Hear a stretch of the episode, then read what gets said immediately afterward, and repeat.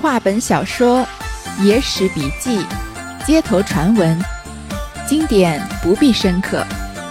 欢迎收听三弦儿的三言二拍，我们一起听听故事，聊聊人生。我们之前啊说了一个蒋新歌重会珍珠山的婚关于婚姻的故事。然后又说了一个燕平仲二桃杀三世关于权谋的故事。那我正在回顾三言二拍的目录，想说接下来再讲一个什么跟前两个故事比较不一样的故事呢？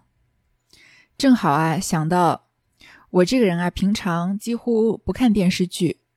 首先家里没有电视，然后呢，所有各大视频网站的会员我都没有，也从来没上过。上一部完整看的电视剧，好像还是一一年左右的时候看的《甄嬛传》吧。但是最近忽然之间呢，迷上了最近还有一点火的一部说两个男主角之间莫逆之交、互为知己情谊的这样一个武侠片。这个沉迷于两个男主角之间的这个知己的情谊啊，看的还有点上头。每天想多看一集吧，还有点舍不得看，怕一下就把它看完了。那既然这样啊，我就来说一个三言二拍里面也是关于知己的情谊，甚至知音这个词可以就说可以说是从这个故事里面里面来的，就是《警世通言》里面的第一卷俞伯牙摔琴谢知音的故事。我不知道前面有没有说过，三言二拍的三言就是喻世名言、警世通言和醒世恒言。因为都是以言字结尾的嘛，所以这三本就叫做三言。那每一本呢有四十卷，三言啊就一共有一百二十篇小说。那二拍呢就是初刻拍案惊奇和二刻拍案惊奇。这个三言是冯梦龙写的，二言二拍是林萌初写的。二拍的每本也是有四十卷，所以一共八十卷。所以三言和二拍合起来啊，一共有两百个小故事。当然，这两百个故事质量参差不齐。有一些啊，甚至可以用俗不可耐来形容，比较不值得读。真正值得读的，大概一半也不到。那今天要说的这篇《警世通言》的第一卷《俞伯牙摔琴谢知音》啊，就是一个把友情和知己之情描写的淋漓尽致的一篇小说。好，那我们就开始读。浪说曾分鲍叔金，谁人辨得伯牙情？于今交道坚如鬼，湖海空悬一片心。开篇又是一首诗，浪说曾分鲍叔金。这个浪说就是胡说的意思，就是胡说八道、散布谣言啊，说曾经分过鲍叔的金子。这鲍叔后面要说，就是一个叫鲍叔牙的人。谁人辨得伯牙情？伯牙就是俞伯牙，就是我们这篇小说的主角。于今交道坚如海，坚如鬼，湖海空悬一片心。这两句话虽然浅显，但是意思还是很深远的。用到今天也不为过。说现在啊，朋友之间打交道啊，常常都是以利益为目的的，奸猾的好像鬼一样，就是有有利益就合在一起，没有利益就分开。这江湖江河湖海之上啊，空空的悬着一片真心。就是你有真心，也没有地方去赋予它。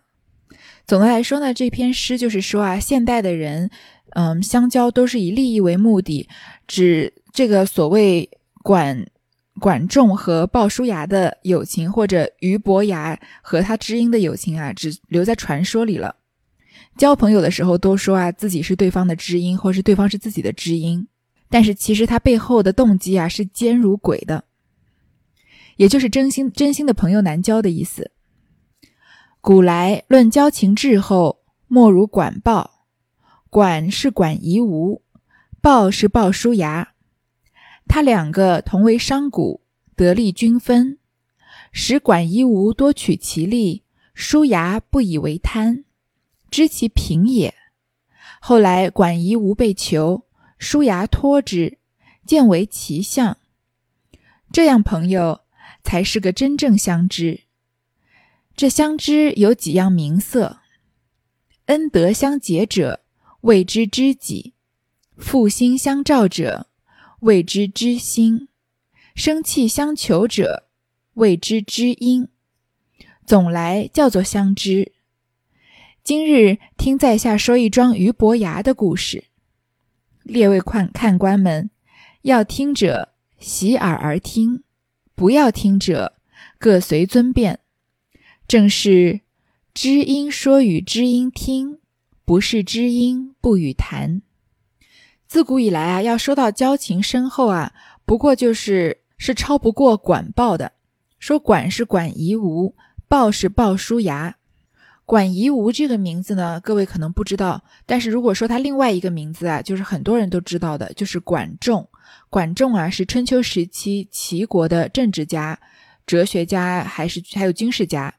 他也是春秋时期法家的代表人物，他被后人誉为啊华夏文明保护者和华夏第一相。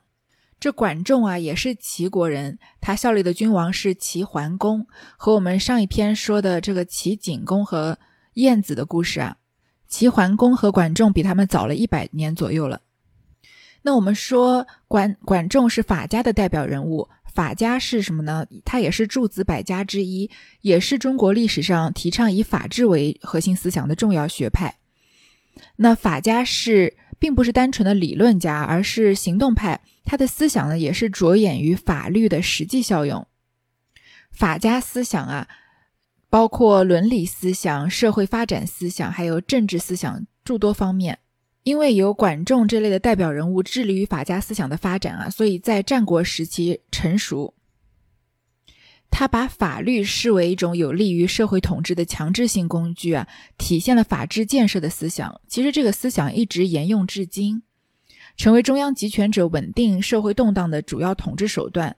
当代中国法律的诞生呢，就是受法家思想的影响。法家思想对一个国家的政治、文化、道德方面的约束还是很强的，对现代法治的影响呢也很深远。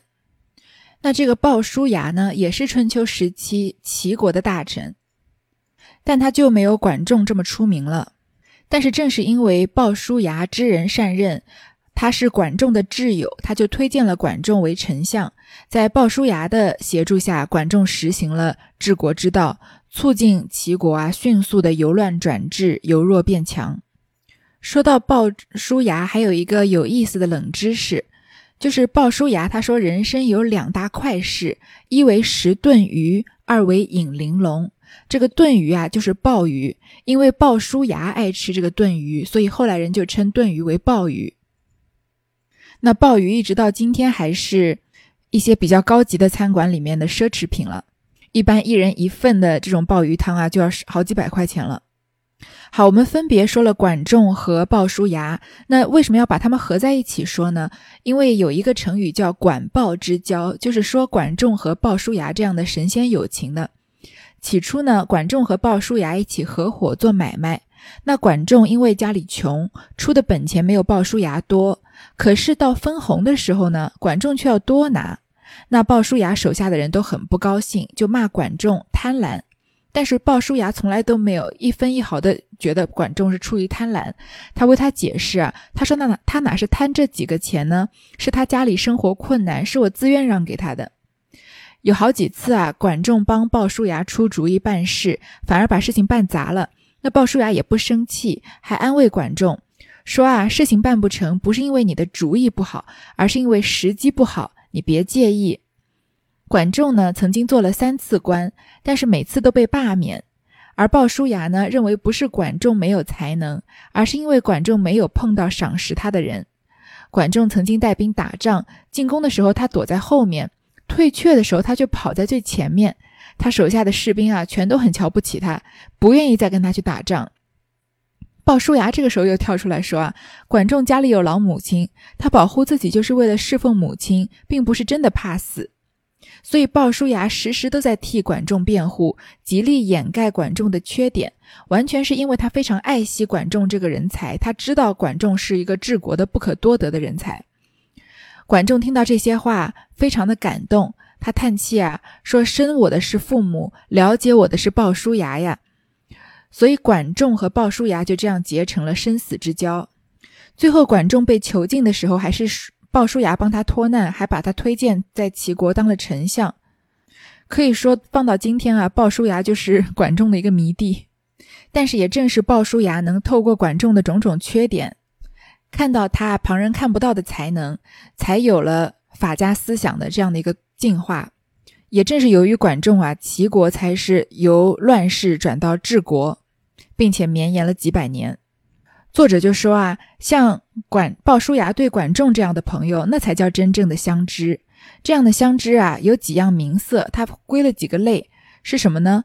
恩德相结者谓之知己，如果是对对方有恩德的，那就叫知己；负心相照者谓之知心。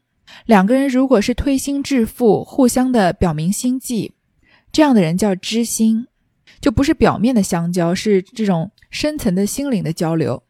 生气相求者谓之知音，生气相求就是志同道合、意气相投的意思。这样的人啊，叫知音。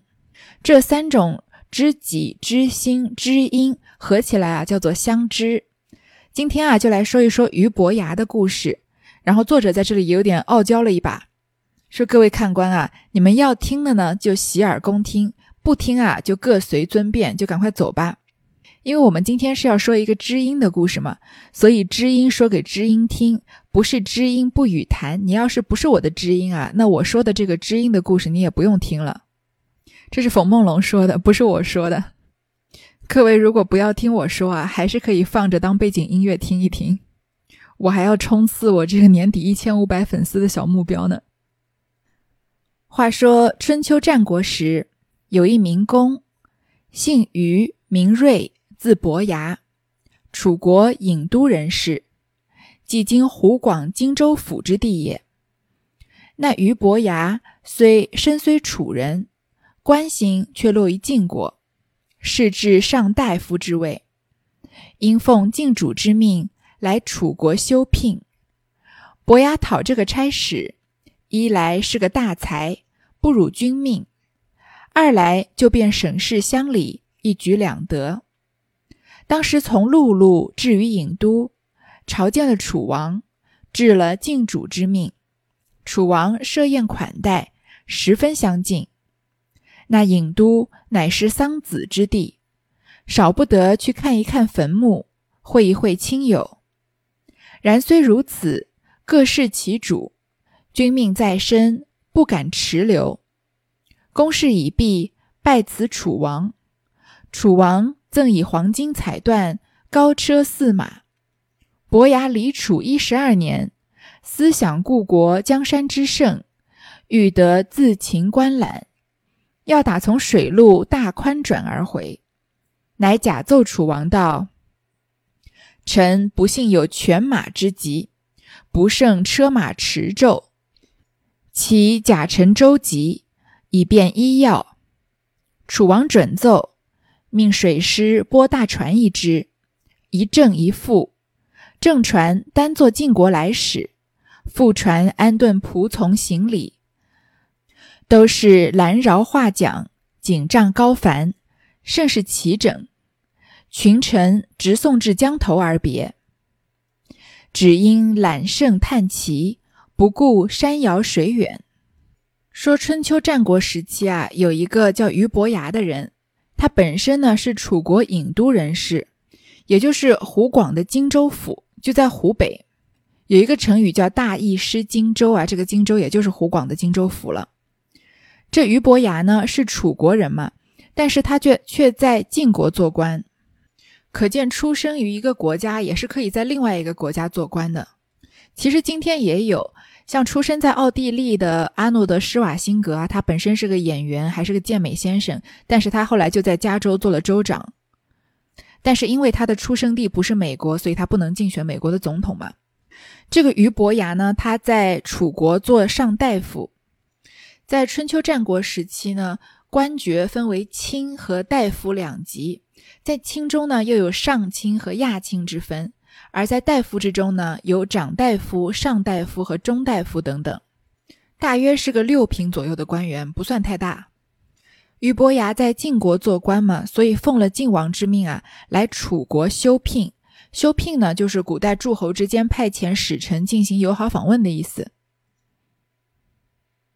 那俞伯牙讨这个差事啊，一来呢，他是个人才，不辱君命，可以胜任这个差事；第二呢，他来楚国，相当于是回到自己的故国，可以审视乡里，所以算是一举两得，也算是公费旅游一趟，或者公费回乡探亲吧。他当时啊，从陆路就是在陆地上到了郢都，去朝见了楚王，坐轿啊或者骑马，表达了晋王的命令。因为是个使臣嘛，肯定是两国之间有事情要商谈，要传信。那楚王就设宴款待他，对他非常的恭敬。因为呢，郢都是商桑梓之地。桑梓呢，就是家乡的意思。桑梓桑梓之地就是指故乡。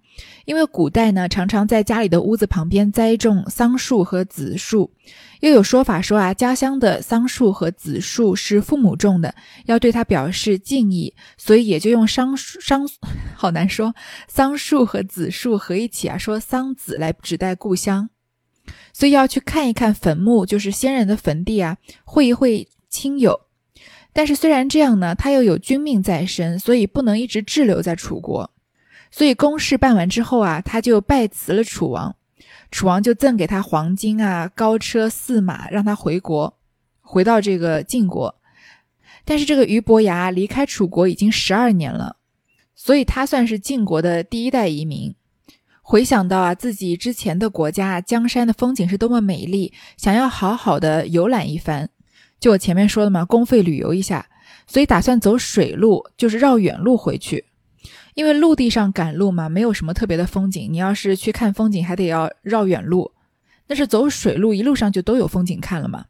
所以就假奏楚王，跟楚王撒了个谎，说臣不幸有犬马之疾。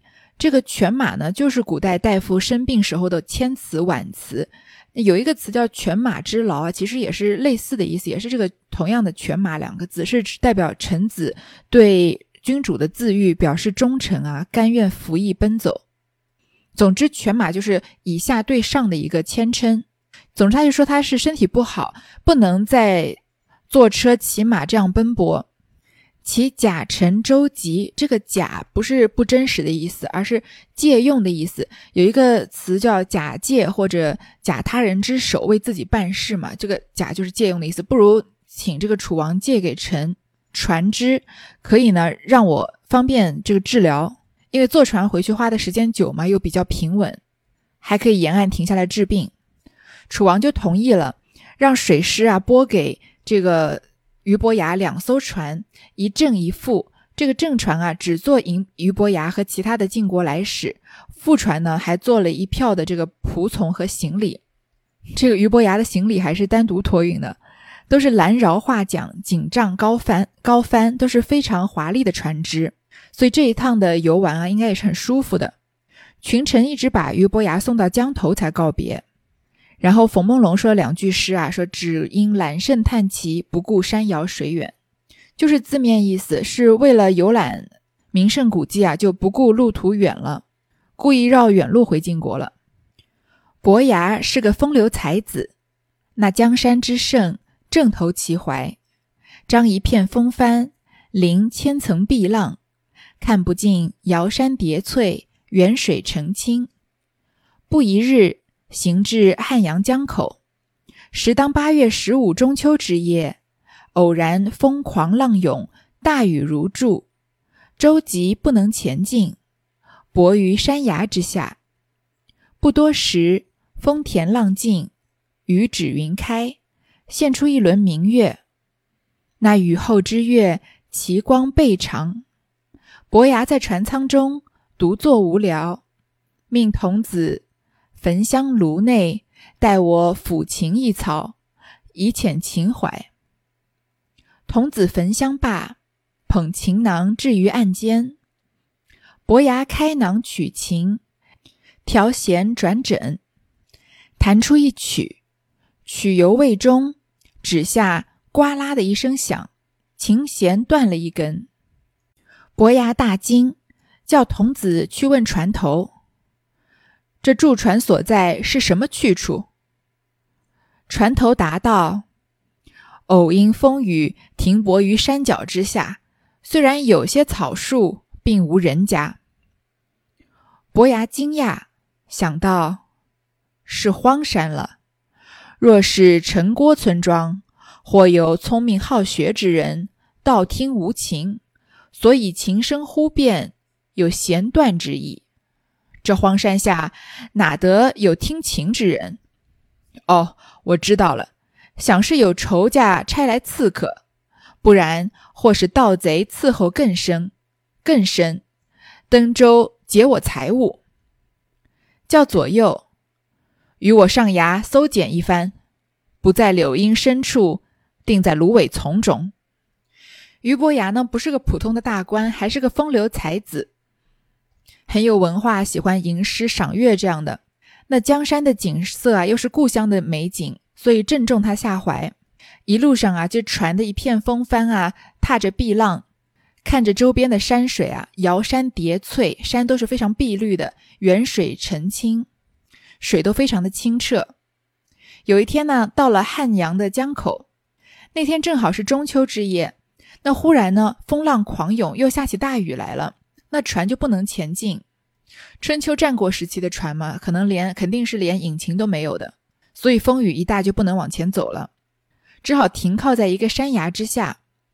没过多久呢，风恬浪静，风停了，浪也散了，雨止云开，雨住了之后呢，云都已经散了开来，出现了一轮明月。这个雨后的明月啊，非常的美，光啊好像也特别的亮。俞伯牙在船舱中呢，坐着无聊，看到这样美的景色啊，就叫他的伺候他的小厮。他突然兴致来了，说：“焚香炉内，帮我焚香，我呢要抚琴一曲，这样才不辜负这么美丽的月色呀。”他身边的童子呢，就焚完香之后，把琴放在他前面的案板上。伯牙呢，就开囊取琴，把这个琴从他的包袱里面取出来，然后调好音，弹了一曲。这曲还没弹完啊。忽然，手指下面呱啦的一声响，这琴弦断了一根。我们常看电视剧的话，这个琴弦断一根，常常是有各种的不祥之兆。就像小时候看的这些电视剧里面，这个一个女的她她在绣女工，忽然刺到手，常常就是她丈夫有什么事情发生了。那同理啊，弹琴的时候断了一根弦也是。这伯牙呢就大惊，他叫童子去问这个划船的船夫，说这个。我们现在船停靠的地方是哪里？这船夫就说呢，只是因为刮大风下大雨才偶然停下来嘛，就随便停在一个山脚下，只不过就是树林啊，连人家都没有。俞伯牙就很惊讶，他就觉得这个琴弦无缘无故的断了，肯定是有人在偷听他弹琴。说如果是城郭或者村庄人多的地方呢，那也许是聪明好学的人在偷听我弹琴，所以我的琴声才忽然变了，弦才会断了。他说是弦断之异，这个异是异常的异嘛，因为这是个异常的事情。但是这个荒山之下哪有听琴的人呢？所以他就怀疑啊，是有仇家来派刺客刺杀他，要不然就是有盗贼想要上船打劫。这俞伯牙脑洞也是挺大的，琴弦断了一根，他要想出这么多东西来，就叫左右的侍从啊，说跟我一起上这个山崖搜检一番。这个偷听的人啊，不在柳荫深处，就一定在芦苇丛中。总之是肯定躲在什么花草树木多的地方。左右领命，唤其众人，正欲搭跳上崖，忽听岸上有人答应道：“周中大人不必见疑，小子并非奸盗之流，乃樵夫也。因打柴归晚，值骤雨狂风，雨具不能遮蔽，潜身岩畔。”闻君雅操，稍助听琴。伯牙大笑道：“山中打柴之人，也敢称听琴二字？此言未知真伪，我也不计较了。左右的，叫他去吧。”那人不去，在崖上高声说道：“大人出言妙矣，岂不闻时事之意必有忠信？门内有君子。”门外君子至，大人若欺负山野中没有听琴之人，这夜静更深，荒崖下也不该有抚琴之客了。俞伯牙和他的侍从啊，刚要上岸看看是谁在偷听，忽然岸上有人答应了，说：“周中的大人啊，你不必起疑心，我并不是什么强盗之流，我只是个樵夫，就是砍柴的嘛。因为我砍柴回去晚了。”正好又下大雨，刮大风，我的雨具呢不能遮蔽，实在走不了，所以我才在岩石下面呢避避雨。闻君雅操，听到你在这里弹琴啊，所以我就停下来听琴。俞伯牙一听对方是樵夫啊，他就大笑，很看不起对方，说山中打柴的人也好意思说听琴两个字，说我跟你弹给你听，不是对牛弹琴吗？你哪是听什么琴啊？所以你这话听起来也不像真的，但是我也懒得跟你计较了，就叫左右的人啊说让他走吧。但是那个人呢，并没有走，他在崖上回俞伯牙说。大人出言谬矣，这个谬就是谬误的意思。你说的不对。有句古话说啊，十室之邑必有忠信，就是十户人家的地方也一定有忠诚信实的人，就是到处都有贤人嘛。这句话是出自《论语》，就是孔子呢，他是一个非常坦率直爽的人，他会认为自己的忠信并不是最突出的，就说了这句“十室之邑必有忠信”，只在有在只有十户人家的小村子里面，就有像他那样。讲求忠信的人，这个樵夫又说啊，门内有君子，门外君子至。因为门里面有个君子，所以外面的君子呢，也就循着这个贤明来找上门来了。就是物以类聚，人以群分嘛。说大人你啊，如果你欺负，要说这个山野中的人不配听琴，没有能听得懂你琴的人，那这个夜静更深，现在这么晚了，在荒崖下也不该有你这样抚琴的人呀。那你弹琴也不对了呀。哎，这个樵夫就短短说这么几句话，我们就觉得他的见识不只是一个村野樵夫，一个砍柴的，有理有据，令人信服。伯牙见他出言不俗，或者真是个听琴的，意味可知。止住左右，不要罗噪，走进舱门，回嗔作喜的问道：“崖上那位君子，既是听琴，站立多时。”可知道我适才所弹何曲？那人道：“小子若不知，却也不来听琴了。方才大人所谈，乃孔仲尼叹颜回，谱入琴声。其词云：‘可惜颜回命骚王，教人思想病如霜。只因陋巷单瓢月。’到这一句，就断了琴弦。”不曾抚出第四句来，小子也还记得，留得贤名万古扬。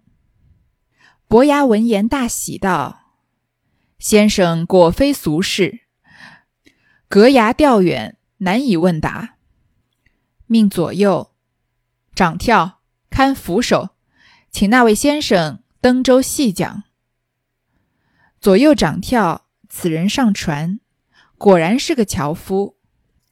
头戴若笠，身披蓑衣，手持煎担，腰插板斧，脚踏芒鞋。手下人哪知言谈好歹，见是樵夫，下眼相看。多，那仓夫啊，那樵夫下仓去，见我老爷磕头，问你什么言语，小心答应，官遵着礼。乔大却是个有意思的，道。列位不须粗鲁，待我解衣相见。除了斗笠，头上是青布包巾；脱了蓑衣，身上是蓝布衫儿，单薄拴腰，露出布坤下节。那时不慌不忙，将蓑衣、斗笠、肩担、板斧俱安放舱门之外，脱下芒鞋，离去泥水，重复穿上。步入舱来，官舱内工作上灯烛辉煌。樵夫长疾而不跪，道：“大人失礼了。”俞伯牙是晋国大臣，眼界中哪有两阶的布衣？下来还礼，恐失了官体，既请下船，又不好斥他回去。伯牙没奈何，微微举手道。贤友免礼吧。叫童子看座的，童子取一张木座儿置于下席。伯牙全无客礼，把嘴向樵夫一努，道：“你且坐了。你我之称，怠慢可知。”那樵夫亦不谦让，俨然坐下。这个人反驳了这一通话以后呢，俞伯牙看他出言不俗，就想也许他真的是一个能听得懂情的人，也不一定。就让他左右的人啊不要罗噪，不要吵闹巡视，就走进舱门啊，回嗔作喜的问道：“这个嗔就是生气，喜就是开心。”就是由生气转作开心的问啊，说崖上这位君子啊，既然你是听琴的，你那你站了这么久，听了这么半天，你知不知道我刚才弹的是什么曲子呢？这个樵夫就说啊，我要是听不懂，我就不会在那听了。你弹的呀，就是仲尼探颜回，就是孔子和他的得意弟子颜回的故事。这个颜回呢，是孔子最得意的门门生。他比孔子小三十岁，但是呢，他英年早逝，二十九岁就死了。这颜回呢，他突出的德行和修养啊，非常得孔子的赞赏。孔子就曾经赞赏他说：“贤颜回也，一箪食，一瓢饮，在陋巷，人不堪其忧，回也不改其乐。”就是颜回这个人真的是非常的贤德，他吃的东西只有一点点，喝的水也只有一些，住的地方也很简陋，但是他从来不觉得这是值得难过的事情，他反而乐在其中。这就是这个樵夫说。俞伯牙弹的这个曲子的段落，就是孔子在颜回死了以后感叹他死得太早了，思念他两鬓都斑白了。最后这两句啊，只因陋巷单瓢乐，留得贤名万古良万古扬，就是我刚刚说的这个典故了。所以这个樵夫不仅听到听得懂他在弹什么，而且俞伯牙弹到一半琴弦不是断了吗？所以最后一句没有弹出来，这个樵夫也知道最后一句是什么。俞伯牙看到这里居然。荒山野岭的有一个人懂他弹的是什么曲子，非常的高兴，就说：“先生果然不是个俗人，但是我们隔着这个山崖太远了，不如啊，你来到我们船上，我们来靠近仔细的谈一谈。”就让他身边的人啊，请这个樵夫上了船。这人上船呢，头戴箬笠，就是个斗笠，身披蓑衣，因为下雨嘛。我们中学时候学过一首诗，说“青箬笠，绿蓑衣，斜风细细雨不须归”，就是说这个农家的渔人在下雨天啊，悠然自得的垂钓，连下雨都不愿意回家，这样一个非常悠闲自在的画面。他手里呢拿着扁担，而且腰上还插着板斧，脚上穿着芒鞋，就是草鞋的意思。这手下的人看到这样子打扮的人啊，就是个樵夫嘛。跟在大官身边当手手下当久了，眼界也比较高，所以跟他讲话就有点不注重礼节。看他呢是下眼相看，有点俯视他那样子，就说：“哎，你这个樵夫啊，你下仓去，看到我老爷要磕头啊，问你说什么话，你就小心的答应着。我跟你说，官可不是像你们老百姓这样，可是很尊贵的。”但是这个樵夫是个很有意思的人，他是个不卑不亢的人，就跟这些小厮说啊：“你们不需要这么粗鲁，待我解衣相见。”然后他就除了斗笠，他头上呢戴着是青布包巾，然后又脱掉他的蓑衣，因为蓑衣是下雨的雨衣嘛，身上穿的是蓝布衫儿，其实也是很朴素的农民的穿着。